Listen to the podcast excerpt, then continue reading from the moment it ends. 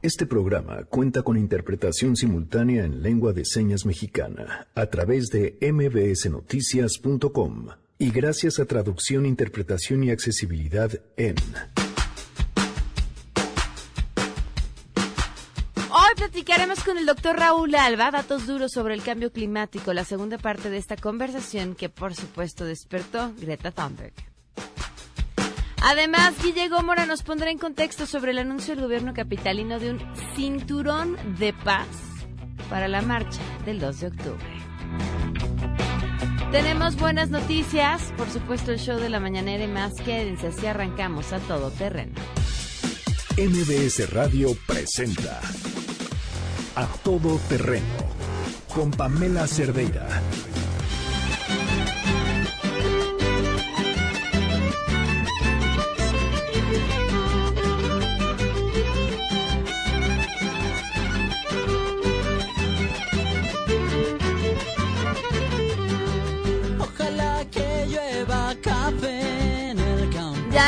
Buenas tardes, ¿cómo estás? Hola, Pam, muy bien. ¿Qué traes el día de hoy? Cuéntanos. Hoy bien las tendencias que es Día Internacional del Café. Ok. Entonces, bueno, arrancamos con esto de Café Tacuba que creo que llevamos dos días con ellos. Está bien, Pero bueno, es una gran será canción. su semana. Será su semana. No, pero es una gran canción de, de- de- una gran versión que es de, pues, de Juan Luis Guerra y que nos digan con qué canciones se les antoja. Sí, de café. Ok. O, o con qué canciones se les antoja un cafecito. Esta hora cae rico. Me parece muy bien. Arroba Janine MB. Gracias, Así es, Janine. gracias.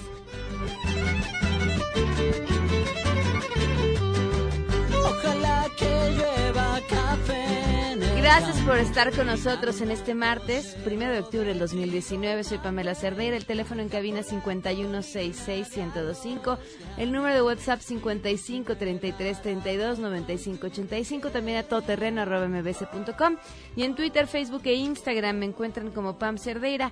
El día de ayer en mi columna en El Economista que les comparto a través de las redes sociales platicamos acerca de lo que ha estado pasando con el tema del desabasto de medicinas y, y las distintas respuestas que se han dado y las que no se han dado. Y justamente pues ayer nos enterábamos sobre la renuncia de Alejandro Moar como titular de la Comisión Coordinadora de Institutos Nacionales de Salud y Hospitales de Alta Especialidad. Justo en la columna hacíamos referencia a él porque habíamos platicado con él sobre el tema del desabasto de medicamentos para los niños con cáncer y él nos había quedado de comentar sobre el tema de eh, bueno, le preguntamos si había otros medicamentos de los que tenía información que faltaran. Él habló acerca de un medicamento que se utiliza para la anestesia, pero dijo el lunes tenemos una reunión y, y veremos. Después de eso no nos volvió a tomar la llamada y justo esa siguiente semana recibimos una llamada con una historia de una mujer que no pudo ser operada justamente por la falta de un anestésico. Esta mujer, quien ya falleció, por cierto, y todas las historias que le siguieron después de la investigación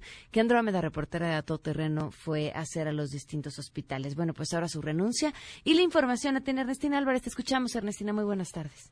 Así es, Pamela. Buenas tardes para ti, para los amigos del auditorio. El titular de la Comisión Coordinadora de los Institutos Nacionales de Salud y Hospitales Regionales de Alta Especialidad, Alejandro Mojar, renunció a su cargo por motivos personales. Alejandro Mojar Betancur recibió la invitación para desempeñarse como oficial ejecutivo del Southwest Oncology Group para América Latina, cargo estrictamente académico en uno de los grupos de investigación clínica en cáncer más prestigiados del mundo y fue este fin de semana cuando el secretario de Salud le aceptó la renuncia.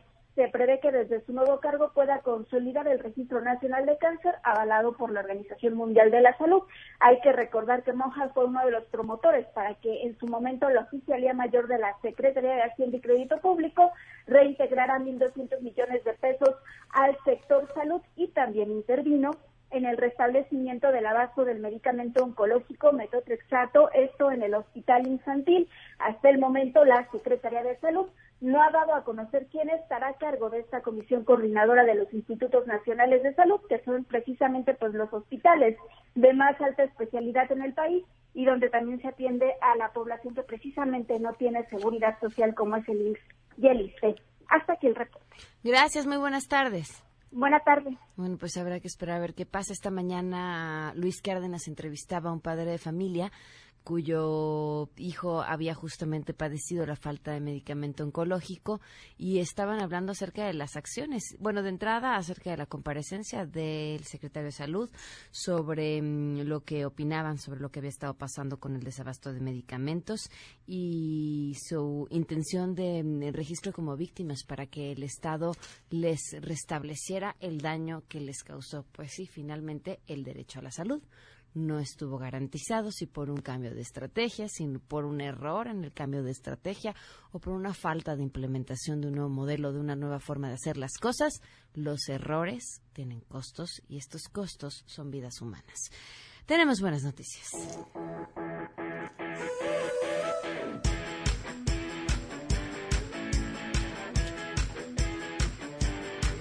¡Hay nada más!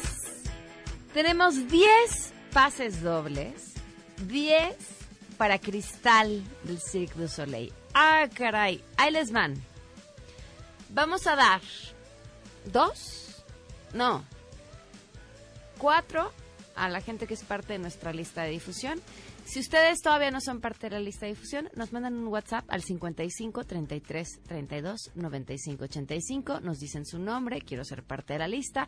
Los agregamos a la lista. Y 12 y media, tía Grace, que tendrá en mano el celular de a todo terreno, les dirá cómo se lo pueden llevar quienes sean parte de la lista de difusión. Cuatro dije, ¿verdad? Dos los vamos a dar por teléfono al 5166-1025, las primeras dos personas que llamen en este momento y nos digan por qué vamos a hablar acerca del cambio climático. ¿Quién, quién, quién fue la joven que despertó esta conversación hace unas semanas? Bueno, ya tiene mucho tiempo, pero, pero justamente la semana pasada hablábamos sobre ella.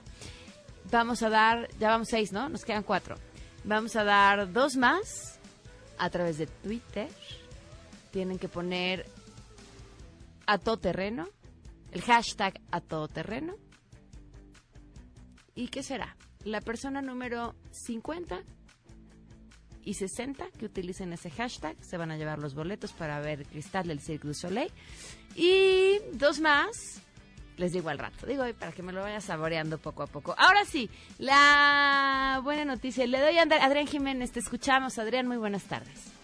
Buenas tardes, Pamela. Un saludo afectuoso para ti y el auditorio. Efectivamente, pues el estudiante de la Facultad de Ingeniería de la UNAM, Danton Iván Basaldúa, designado para comandar la tripulación latinoamericana en la octava misión análoga a Marte que se realizará del 2 al 16 de octubre en la Universidad de Dakota del Norte de Estados Unidos. El objetivo de esta empresa espacial es desarrollar y probar tecnología pensada para las misiones reales al planeta rojo como trajes espaciales y factores humanos que serán cruciales para la búsqueda y éxito de la conquista de Marte. Así lo explicó el alumno de ingeniería en telecomunicaciones de 26 años de edad. Escuchemos.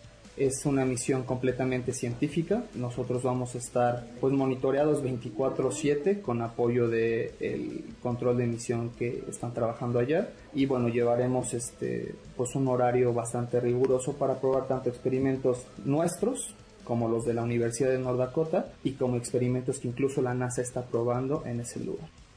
Por su experiencia en otras simulaciones análogas, el universitario mexicano fue designado titular de este proyecto que es financiado por la NASA y es que Danton Basaldúa fue nombrado en 2016 uno de los cuatro líderes emergentes del sector espacial, esto por una entidad de la Organización de las Naciones Unidas.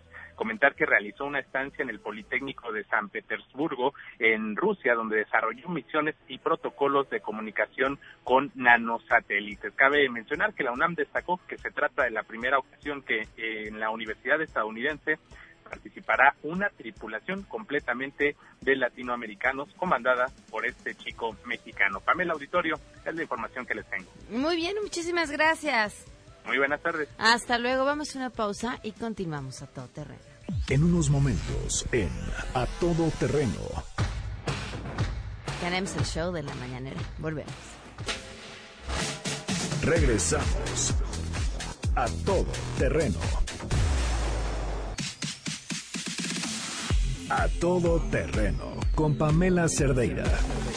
Continuamos. If you take every move you make, every bound you break, every step you take, I'll be watching you. Every para tomarse un rico café. Me gusta. Esto suena bien. Continuamos a todo terreno, son las 12 con 12 minutos. Ah, qué bonito, pidan un deseo. Nos acompaña el doctor Raúl Alba, él es profesor investigador de la Universidad Autónoma Metropolitana. Estuvimos hablando con él la semana pasada sobre el cambio climático y el tiempo fue cruel y creemos que es un tema importantísimo. Gracias por acompañarnos. No, pues gracias a ustedes por la invitación. Ahora sí, cuéntanoslo todo. Bueno, ¿cuándo fue la primera ocasión que escucharon hablar sobre cambio climático o la, o la frase cambio climático? Híjole, yo creo que tendrá, por lo menos para mí, más de 15 años. Bueno, el cambio climático no se llamaba cambio climático, eh, como tal, si no tiene tanto tiempo. Antes se le llamaba calentamiento Global, global. exactamente. Ese, eh, yo recuerdo que aquí se llegó, en, México se llegó a hablar de él finales del siglo pasado. O sea, suena muy siglo pasado. No, Ah, no es tanto mil- tiempo. década de los noventas. Claro. Más o menos, eh, porque eh, fue cuando empezó a haber, se llevó a cabo la reunión eh, internacional sobre cambio climático en Río de Janeiro en 1992. Pero eh, el fenómeno de calentamiento global o se detectó como aumento en la temperatura promedio de la atmósfera de la Tierra a partir de 1957 eh, que se empezó a medir. ¿Por qué? Me, me voy a adelantar un poco, Sí. pero ¿por qué se hablaba solo de, o sea, se hablaba de cambio climático y después cambió a decir no es el cambio climático sino el calentamiento global? No, al- Entendiendo, de- y perdón, ahora sí que te revés. mi idea completa. Ah, perdón, Sí. calentamiento global, y- primero Y calentamiento ca- global. luego cambio climático Sí, primero calentamiento global. y luego cambio, luego climático. cambio Ah, climático. bueno, eh, entendiendo que, que finalmente el cambio en la temperatura en general, o sea, el- pues sí, el cambio en el clima es una constante del planeta en el que vivimos. Bueno, el cambio es una constante en el planeta. el universo en el que vivimos Exacto. cambia, si no, no sería lo que es. Eh, y es uno de los argumentos que algunas eh, personas y grupos han usado para decir no pasa nada, no hay problema. Eh, pero el problema, el problema es que sí hay problema porque lo que estamos viviendo actualmente y que se detectó, como te dije, originalmente a finales de los 50, principios de los 60, es que es distinto a todo lo que antes había habido como fenómenos naturales en la Tierra y la explicación es se debe a los humanos. Eh, han querido decir, no es que de- siempre ha habido, eh, clima siempre ha cambiado, sí, el clima hace, ¿qué será? Cuatro, eh, 65 millones de años. Era más húmedo eh, en promedio en la Tierra, eh, eh, la temperatura era mayor en promedio en la Tierra, pero o incluso los continentes estaban en una posición diferente. Había dinosaurios. Hace 65 millones de años cayó un meteorito en Yucatán y se murieron los dinosaurios y muchas otras especies. Ese golpe de una montaña del tamaño del Everest contra la Tierra, un asteroide de ese tamaño contra la Tierra, provocó un cambio en las condiciones de iluminación del Sol. Pues, el polvo se levantó, tapó el Sol, eh, un, cambio en la temperatura, un cambio en la presión atmosférica, un cambio en todas las, lo que llamamos variables físicas de la atmósfera de la Tierra, lo que llevó a que no solamente se extinguían todas las especies de dinosaurios, sino se estima que desapareció en alrededor del 85% pro- o por ciento de las especies en la Tierra. De animales, plantas, hongos, o sea, quizás hasta bacterias, todo. Y ese tipo de fenómeno se le llama extinción masiva. No ha sido la única causa de la cual la vida en la Tierra casi haya desaparecido. Ha habido fenómenos propios de la Tierra, eh, como actividad volcánica masiva. Eh, hubo una en el, lo que ahora es Siberia, en la que prácticamente toda Siberia estaba emanando, era un, era un volcán casi, yo estoy exagerando un poco, pero es para hacer una analogía. El norte de Siberia era un volcán, las emisiones de lava y gases fue tal que cambió el clima en la Tierra y provocó otra gran muerte de gran cantidad, de, de- eh, también del 70 al 80% de las especies en la Tierra. Otra extinción masiva causada por fenómenos específicos de la Tierra, fenómenos geológicos. Entonces, eso ha pasado desde hace 5 mil millones de años que se formó la Tierra, 4.500, y desde que apareció la vida en la Tierra hace 3.500 millones de años. Eh, y es lo que provoca que también cambien las especies que hay.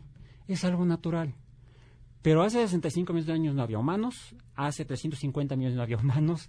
Lo- como humanos aparecemos hace, algunos dicen 300 mil años, somos recién llegados, pero la civilización tiene 5 mil años apenas. Surge en, en Mesopotamia, en el en Medio Oriente. Eh, no cambiamos los humanos, eh, no influimos tanto en el cambio en la, en- en la- vida en el planeta, en la atmósfera del planeta. Los seres vivos también pueden cambiar la, la atmósfera. Por ejemplo, eh, los primeros organismos que hubo eran microorganismos, células, eh, se comían unos a otros, no existía la fotosíntesis.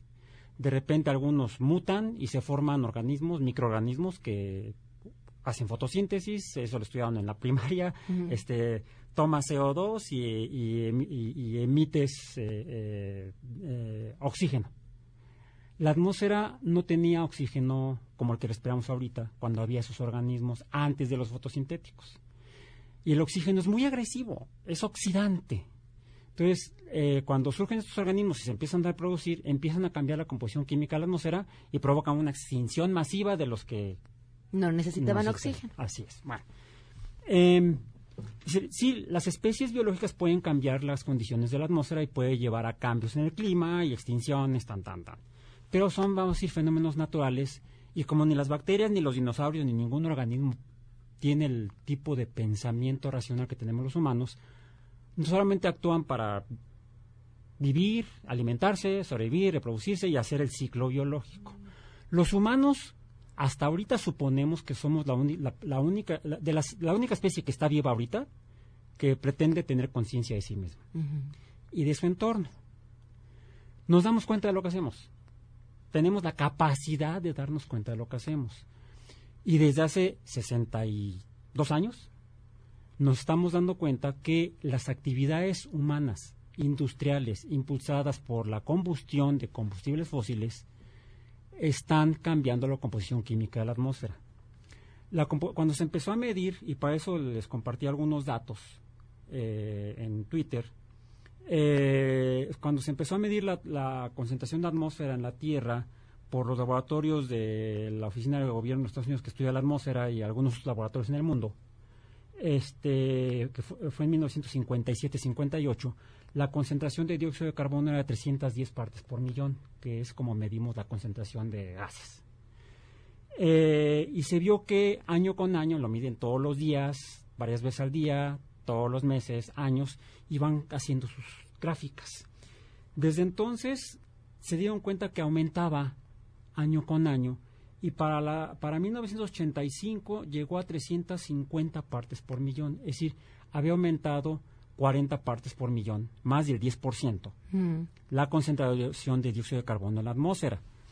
El, eh, ¿A qué se debe? Se preguntan los científicos.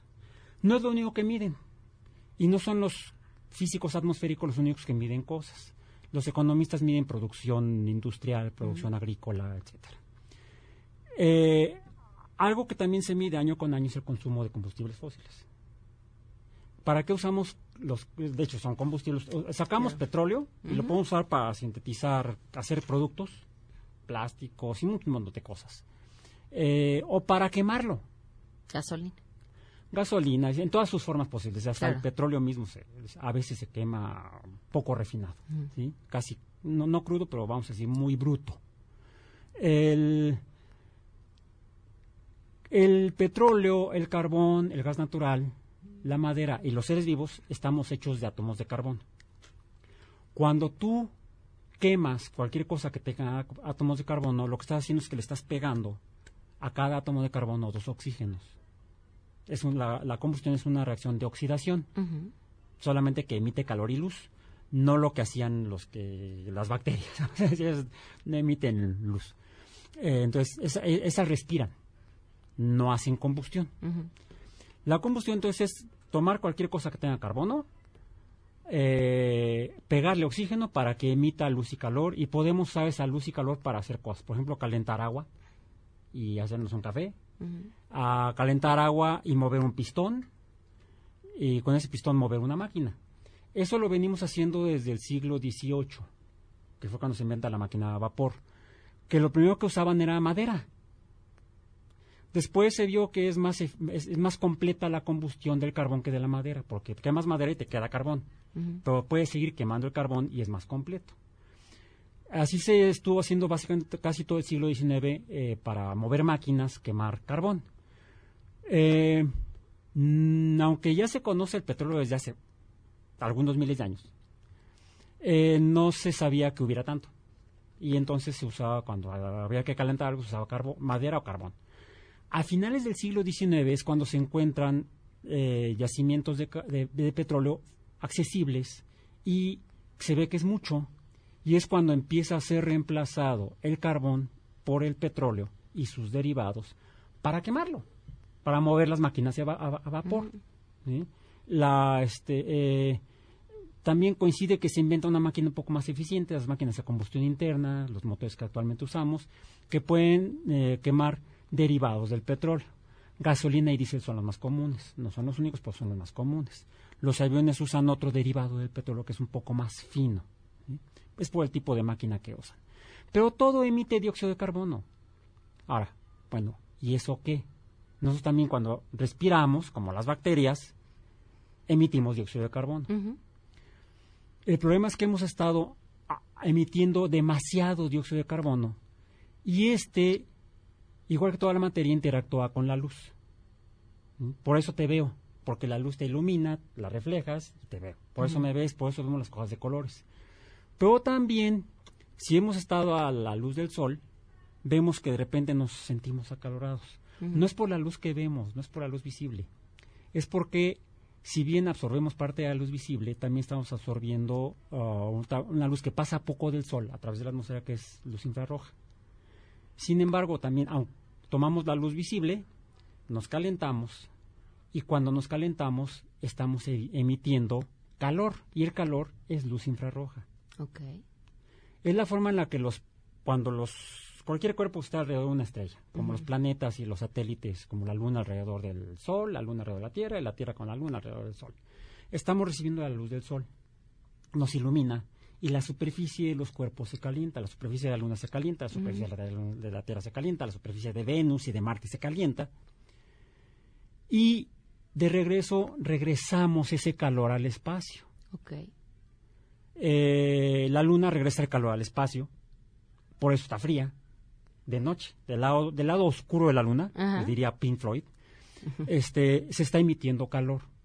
Por el lado donde es de día absorbe, del lado donde es de noche em- emite. Y tienes eh, intervalos de temperatura que son, donde está de día está arriba de los 150 grados Celsius, del lado donde es de noche está por debajo del punto de congelación del agua, menos 50 grados Celsius. Marte es igual. Marte se calienta, donde es de día, cuando ya la parte que es de noche emite calor y se enfría muchísimo. ¿Por qué la Luna el- y, y- y Marte se enfrían así y la Tierra no? La temperatura mínima hoy era de, cuando amaneció, era de alrededor de 12, 14 grados. La max, aquí en la Ciudad de México. La máxima será de 25, más o menos. A ver. Ajá. El intervalo es poco comparado Claro. con la Luna y Marte. Claro, claro. ¿Por qué no nos calentamos tanto? Pero no en to- estás hablando de la Ciudad de México, pero no en todos los lugares. No, no, no, pero- porque estamos a 2.000 metros sobre el nivel del mar. Ok. Sí, eso, por eso est- vivimos en una montaña y conforme estás más arriba, se enfría. Ok. ¿sí? Eh, la temperatura es menor. Eh, aún así, los intervalos de temperatura de La la, máxima mínima a la 23, máxima la mínima en 13. Cancún, en Veracruz, en lugares eh, calurosos que están al nivel del mar o están más cerca del Ecuador, los intervalos de temperatura de la más fría a la más caliente no es tan grande como en la Luna y Marte. Claro. ¿Por qué? Se, nos podríamos preguntar. Porque tenemos una capa de gases que cubre la Tierra. Y esa capa de gases, los gases que la conforman, no dejan salir el calor, absorben el calor. Como el vapor de agua y el dióxido de carbono. No son los únicos, pero son los más abundantes de esos. Em, Marte también tiene una atmósfera, la Luna no. Marte también tiene atmósfera y el 90% de su atmósfera es dióxido de carbono. En la atmósfera de la Tierra el dióxido de carbono no es ni el 1%, es punto algo por ciento. ¿sí? Em, entonces, ¿por qué es mayor la temperatura en la Tierra que en Marte? Porque la atmósfera de Marte es el 1% de la atmósfera de la Tierra. Casi no hay atmósfera. Por eso es que el calor se puede escapar al espacio. En el caso de la Tierra, afortunadamente, se queda atrapado y entonces tenemos teníamos a principios del Pero siglo... entonces no solo es la concentración de dióxido de carbono. Es a lo que voy. ¿Por qué la temperatura de la Tierra promedio a principios del siglo XX, antes de que aumentara la, que- la- la- la combustión de, de petróleo y la emisión de dióxido de carbono, era promedio de abajito de los 15 grados Celsius? Este, ¿Por qué era así? Por la cantidad de dióxido de carbono, vapor de agua, de gases que hay en la atmósfera que, que mantienen el calor en la Tierra.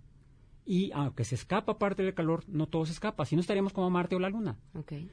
Em, por eso es que la temperatura eh, eh, era así. Ahora, es algo que también se ha estado midiendo desde el siglo XIX. Al menos algunos sistemas meteorológicos en diferentes países, como en los Estados Unidos, han estado midiendo la Gran Bretaña, Estados Unidos, desde al menos el siglo XIX, la temperatura en diferentes lugares del mundo. La Gran Bretaña lo hacía para poder mandar sus barcos y conquistar el mundo usaron la ciencia de medir la temperatura para conquistar el- los mares. Los Estados Unidos lo hacen desde, 1900 desde 1880. Eh, entonces conocemos cómo ha cambiado, si ha cambiado o no la temperatura en la Tierra desde hace más de un siglo. ¿Cuánto ha cambiado? Hasta ahorita más de un grado, a partir de, de finales del siglo XIX. Bueno, ¿por qué? Por la juntas- actividad humana. por la actividad humana. Cuando junta, eh, eh, si bien el dióxido de carbono se ha medido de manera sistemática, a partir de 1957 se puede medir la cantidad de dióxido que ha habido antes que se ha quedado atrapado en el hielo, donde hay hielo glacial. Ok. ¿sí? Entonces, por eso podemos, midiendo ahí las proporciones de gas atrapadas en el hielo, hacer estimaciones de cuál era la concentración de diferentes gases en la atmósfera en el pasado. Y se tienen datos al menos desde el siglo XVII. Ok. Y se ve que desde el siglo XVII hasta el siglo XIX era casi constante la concentración de dióxido de carbono. Aumentaba un poco porque algún volcán hacía erupción. ¿Sí? Pero eh, los, gas- los volcanes también emiten otros gases que hacen que se enfríe la atmósfera. Entonces, eso es oscilante, pero no varía mucho. Lo que sí es constante, lo que sí, bueno, no constante, lo que ha ido aumentando paulatinamente es la concentración de dióxido de carbono desde que empieza la el uso del petróleo de manera masiva y se aumenta más después de la Segunda Guerra Mundial. Y cuando se empalman ambas gráficas, la de, la de dióxido de carbono y la de combustión de combustibles fósiles, no solamente petróleo, sino también gas natural y carbón, que son los más usados todavía ahorita, empalman una sobre la otra. ¿Cuáles son las consecuencias? Vamos a una pausa y supongo que además tienen muchas preguntas. El teléfono en cabina es 5166-1025, el WhatsApp 55 33 32 95 85. Y ahora sí, agárrense bien y siéntense. Regresamos con eso.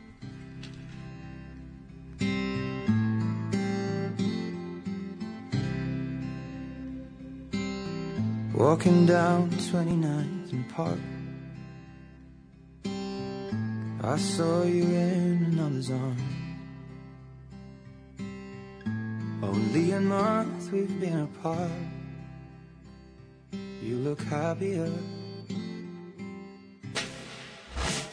Regresamos a todo terreno. A todo terreno con Pamela Cerdeira. Continuamos.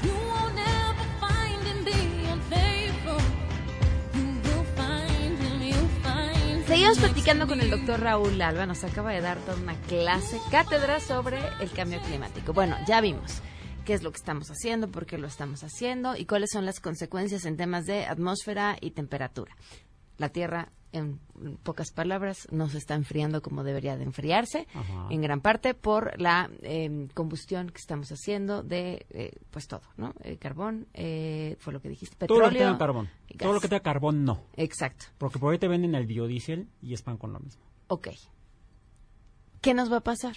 O sea, ¿cuáles son las consecuencias que vamos a ver los seres humanos? ¿Hay que alarmarnos? Mencionabas que en principio se hablaba de cambio climático, bueno, de calentamiento global, me pasó lo mismo que a ti, lo dije al y sigo confundida, pero bueno. Es fácil hacerse camotes con esto. Por eso debe estar uno muy listo. Se le llamaba calentamiento global. Todavía hay quien le llama así. Y fue el principal argumento que usaron ah, quienes han vivido y se han enriquecido de la combustión de combustibles fósiles. Ok. Sea, finalmente alguien gana con que la gente siga quemando combustibles fósiles. Muchísimo dinero. Y ganan muchísimo dinero. Entonces, y no quieren dejar de ganarlo. Es razonable que haya hacer negocio, pero no abuses. Es bueno aspirar y, y- y tener metas altas, pero no, no, no la codicia. Hay en las religiones en las que eso es pecado. Bueno, ¿a costa de qué? Ajá. Sí, bueno, ok. Y además está el aspecto moral. O sea, lo que hace es que afecta a otros, que daña a otros. ¿sí? Eh, eh, eso es la moral, no, no, no, no, no el de la, rel- no la que está en la- escrita en las religiones, sino el de la convivencia de la gente. Todo es algo que me perjudica, me estás dañando, es inmoral. Yo hago algo que te perjudica, es inmoral mi actitud o mi acción.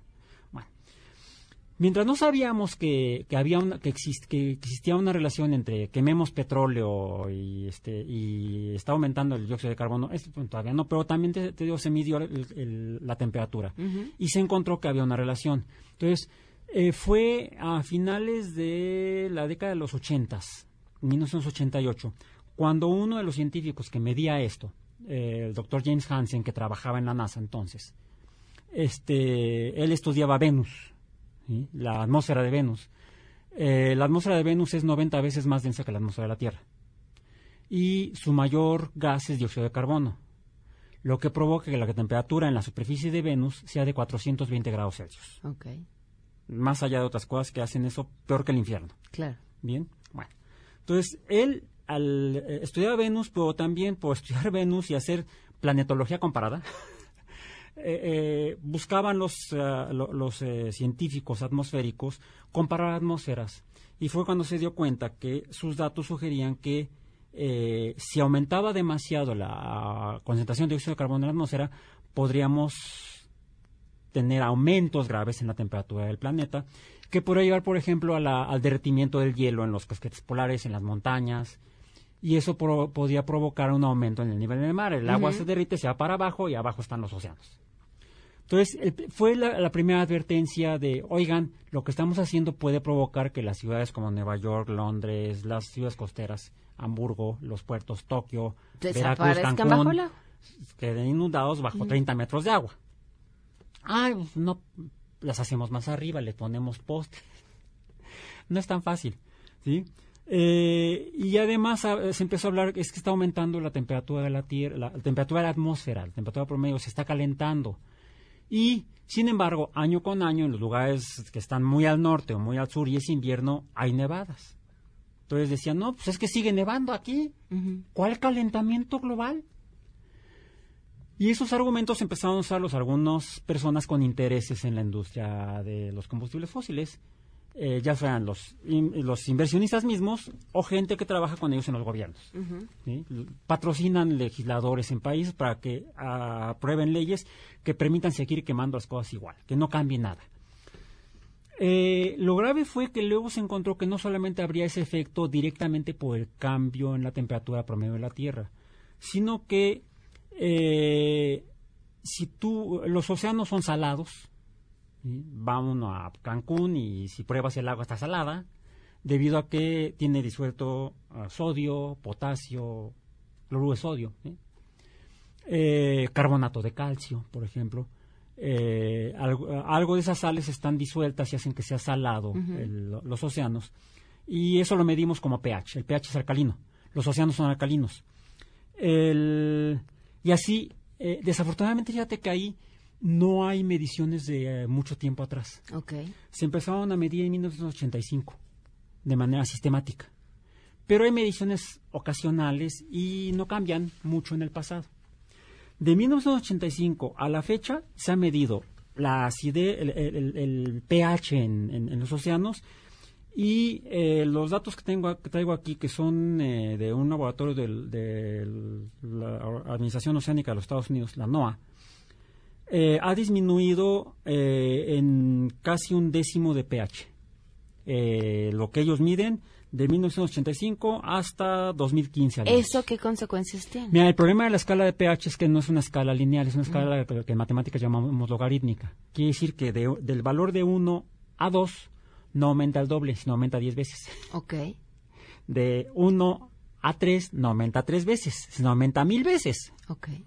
Entonces, el hecho de que cambie una décima el pH en el océano significa que se ha, se ha acidificado este 10 veces el océano. Lo que implica una serie de consecuencias Sí. sobre toda la vida marina. Mucho en la vida marina, por ejemplo, los, cora- los corales, las almejas, sus esqueletos, sus conchas, son de carbonato de calcio, que en pH alcalino es sólido, es roca, como la península de Yucatán.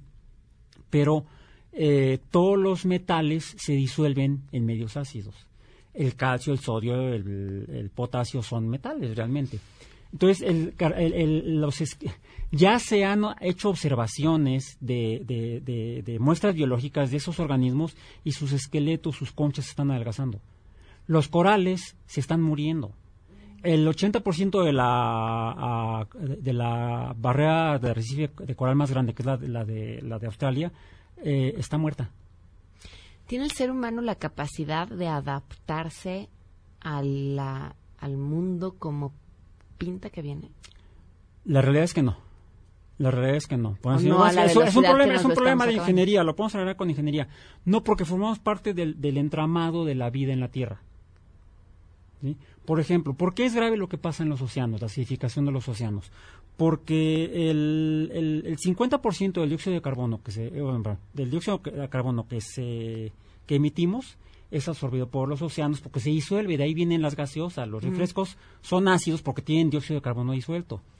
Y eso eh, afecta a los organismos marinos. Y en los océanos se produce el 50% del oxígeno que respiramos. Entonces, se está afectando todo. Eh, no quiero simplificar, pero tenemos que Sí. concluir. Por esta vez vamos a retomar la conversación otra vez. Este es un programa de tres horas para que nos alcancemos a dar una embarradita de esto, pero una pregunta sencilla. Las industrias, los gobiernos, vaya, son temas mayores. ¿Tienen impacto las decisiones individuales? Sí, ¿Cuáles? a dos niveles. Número uno, a nivel individual, el que tenemos la capacidad de usar otras tecnologías que sustituyan al uso del carbono para todo lo que usamos el petróleo y el carbón y el gas natural. ¿sí?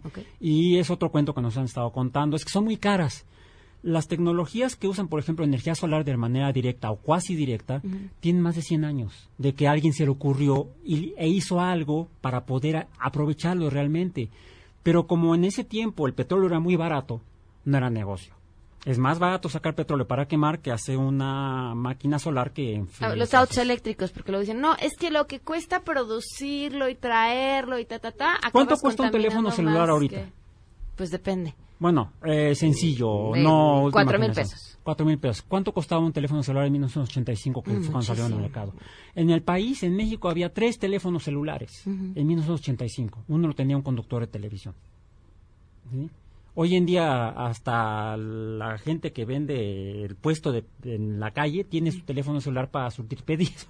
Claro. Entonces, la tecnología cuando se masifica sea barata. ¿sí? Entonces, ¿qué capacidad tenemos los, los individuos? Demandemos tecnología que podamos usar en uso doméstico para sustituirla, para, produci- pa- para producir nosotros nuestra electricidad, por ejemplo. ¿sí? El problema es que estas empresas grandes que quieren seguir explotándonos, se vale hacer negocio pero no explotar, han pagado a los legisladores para que aprueben leyes a favor de ellos y en contra de la gente. Sí, hay aspectos políticos e intereses, sí los hay. Por eso yo me mantengo con el dato científico. Yo no tengo intereses políticos. A mí lo que me lo que veo es el dato el dato científico, el dato obtenido con los métodos de la ciencia y lo que puede ser inmoral. Raúl, eh, tus redes sociales, porque seguramente el público se quedó con muchísimas preguntas. Pues este ahí podemos seguir La este, conversación. presentando datos. Es más, que busquen los datos en los organismos que los generan. Ok. Las diferentes instituciones en el mundo que hacen este tipo de investigación. En la UAM hacemos investigación ambiental, hacemos usamos eh, tecnología espacial, por ejemplo, para medir estas cosas. Y para eso estamos entrenando a los profesionales en México en las universidades mexicanas. Entonces, eso, eh, consúltenos en las universidades, en la UNAM, en el POLI, en la UAM. Los invitamos, por ejemplo, el próximo día 8 tenemos todo un día de ciencia espacial que tiene que ver con esto. eh, y cómo van a, si se comunican con nosotros, con los científicos, y ese es el mensaje de Greta. No solamente los No políticos, la escuchen a gente. mí, escuchen a los científicos. Escuchen a los científicos, pregunten a los científicos. ¿Cómo podemos hacer las cosas? A nivel individual lo podemos hacer. Ok, Raúl, muchísimas gracias. A ustedes. Vamos a una pausa y volvemos. A drug that's high here. But did you know that when it snows? Regresamos a todo terreno. A todo terreno con Pamela Cerdeira. Continuamos. Guillermina Gómora en contexto. A todo terreno. Guille Gómora, ¿cómo estás, Guille? ¿Qué tal, Pam? Buenos días. Pues aquí con la novedad en el frente de que pues nos están pidiendo que nos convirtamos ahora los ciudadanos este pues en los vigilantes, en los garantes de la seguridad a la que se comprometen todos los gobiernos locales, estatales, federales, cuando hacen su protesta, recordemos esta ceremonia de investidura de poder, cuando ellos dicen, prometo hacer cumplir la ley. Y a si ver, no, es su función más importante. que el pueblo me lo demande. Sí. ¿no? Pues hoy el pueblo le estamos demandando que garantice la aplicación de la ley en estas marchas para que se eviten estos actos vandálicos que se han registrado en los últimos días, que no son nuevos, que se han registrado en otras épocas. Históricamente. Ajá. Pero bueno, antes ellos estando del otro lado del poder lo condenaban y decían que cuando ellos llegaran esto se acabaría porque aplicarían la ley. Hoy, bajo la bandera de que no vamos a reprimir, pues entonces le están pidiendo a la gente que salga y que pues haga estos cordones ciudadanos. Están sacando a PAM, ya confirmó la jefa de gobierno de la Ciudad de México, a 12 mil funcionarios, a 12 mil empleados del gobierno a establecer estos cordones de paz. Yo quiero saber, así como no se quieren hacer responsable de la seguridad, ¿qué pasaría si, ojalá que no sea así, alguno de estos 12 mil empleados que están sacando a la calle a formar estos cordones de paz resultaran heridos? ¿Quién se va a hacer responsable? Además, no es su chamba. No es su chamba. No Ellos- están, a ver, no están capacitados, no están No. preparados, no cobran por ir a hacer eso. No. Eh, Tú eres secretaria, tú eres, este, pues, es- de acuerdo a la labor que desempeñes en el gobierno capitalino, estás contratado para una función en esa secretaría en la que labores, no para que mañana te saquen de tu horario de trabajo y vayas a establecer un cordón de paz sin la más mínima ¿Y garantía. cómo van a funcionar estos cordones de paz? Pues los van a establecer este, en la eh, avenida de Paseo de la Reforma, intercalados con los policías. Pero si estos vándalos no respetan a la autoridad, como lo hemos visto en Porque respetarían a un funcionario público, a un, a un ciudadano, exacto. con una camiseta que ya se dice que les van a dar para identificarlos y así los van a poner 12 mil empleados del gobierno capitalino cuando la Ciudad de México tiene 80 mil policías cuyo deber, cuya función es esta, es garantizar la seguridad. Pero además tienen eh, la instrucción de no hacer nada porque no quieren ser llamados represores, que fue la palabra que ellos mucho utilizaron cuando se intentaba controlar a alguien que hacía desperfectos durante Sí. una marcha. Entonces, para, bueno, no pagar el costo político de que te llamen represor, pues mejor nos aguantamos y que hagan lo que sea. Entonces, eh, ¿para qué lo sacas? O sea, si igual los policías van a estar, pero no van a detener a nadie. Pero además ahora expones a los ciudadanos, a esos ciudadanos que este gobierno se ha dedicado a palar, porque recordemos que cuando los ciudadanos nos hemos inconformado a través de una organización no gubernamental o de manera individual a sus nuevas políticas públicas, pues entonces nos tachan de conservadores y de aliados de la mafia del poder. Pero hoy le están pidiendo a estos ciudadanos que salgas a hacer una tarea que le corresponde al gobierno. Entonces me parece que esto es paradójico y muy de muy riesgoso porque tú no puedes escurrir el bulto, permíteme la expresión, de un deber que es garantizar la seguridad y delegarlo en el ciudadano. Entonces, ¿para qué te vas y te comprometes a garantizar algo que A no ver, puedes responder? Y además sabemos, Guille, históricamente, que quienes salen a ser desperfectos no son ciudadanos que quieren expresar, o sea, creo que casi siempre, ¿no? Ha- Hay sus este, excepciones, pero pues son personas pagadas por incluso grupos de los mismos partidos políticos. Sí, sabemos- Que quieren hacer quedar mal a quien está en el poder y van y hacen eso. Yo, yo no entiendo. Si esto- ¿Tú crees, Guille, con la- las cámaras que hay, la tecnología que hay, si ellos no saben quiénes están detrás, vaya lío en el que estaríamos? Hay nueve grupos identificados a diversos partidos políticos. Entonces, si ya tienes identificados a estos nueve grupos eh, y a qué organizaciones o a qué intereses corresponden, pues establece unas medidas de seguridad. Ve tras ellos. Sí, ve tras ellos, levanta, abre averiguaciones previas, sanciona a los 15 hechos responsables de los daños que vimos que se registraron en Paseo de la Reforma en diversos comercios, hoteles y oficinas de organizaciones privadas. Nadie. O sea, el gobierno dice, dice, yo no me hago responsable porque fueron unos vándalos, sí, pero tú eres el responsable de detener y, Y de, y de y sancionar. determinar por qué están esos vándalos ahí, quién está ahí, quién los paga. Exactamente. Entonces, me parece que esto que estamos viendo ahora, este exhorto de que los ciudadanos salgan, me parece que es una abdicación del Estado ante estos vándalos.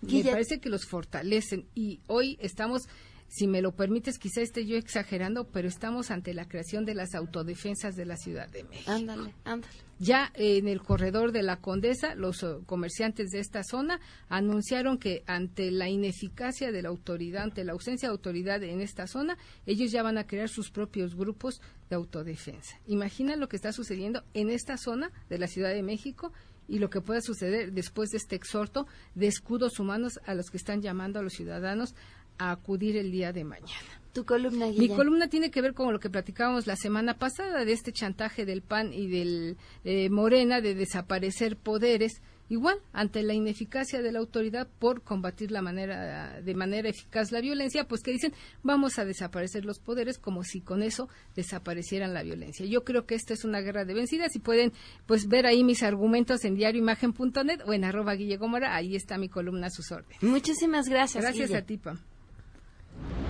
Y de esto se hablará en las próximas horas.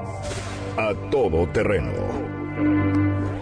Sheila, ilústranos qué se está cocinando esta tarde. Pam, buenas tardes. Pues precisamente sobre el tema de la columna de Guille, justo en este momento en el Senado de la República, la Comisión de Gobernación está discutiendo la desaparición de poderes, como ya nos adelantaba Guille. Bueno, vamos a estar atentos al debate y a lo que se, de- se discuta en, esta materia. Y también en el Senado se realiza una presentación.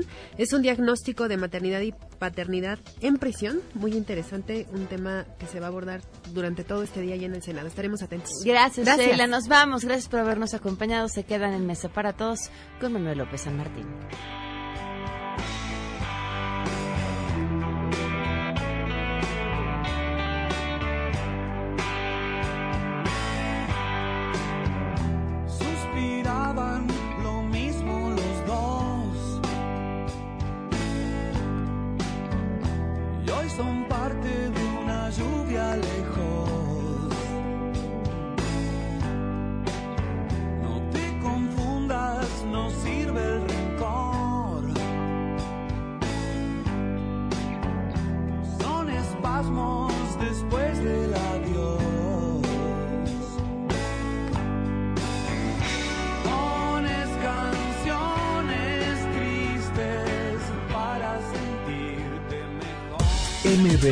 Radio presentó A Todo Terreno con Pamela Cerdeira, donde la noticia eres tú.